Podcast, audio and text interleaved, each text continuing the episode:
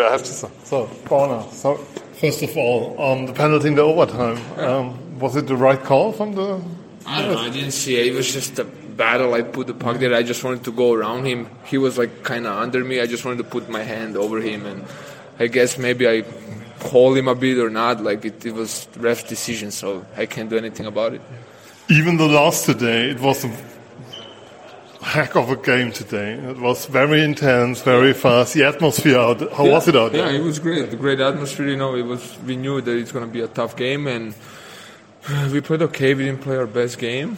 We had like a lot of chances too. With their goalie also played solid. Like so, uh, it o- overall it was a great game.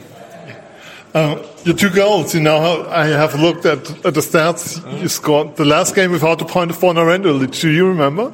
Uh, no, not really. Ingolstadt, 28th of December. Every game in 2020. Oh, I didn't. You scored I, at least no a point. Well, I wanted to score a hat trick because like it, I just I'm just having trouble scoring three goals.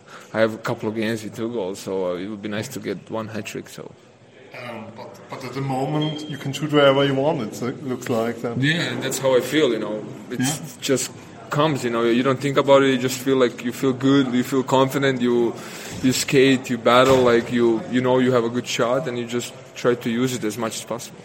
Um, Tuesday, Munich comes to Mannheim. What can we expect? No, it's going to be great. We have uh, in front of our fans, and they're going to give us really big boost. And I'm expecting a good hockey game.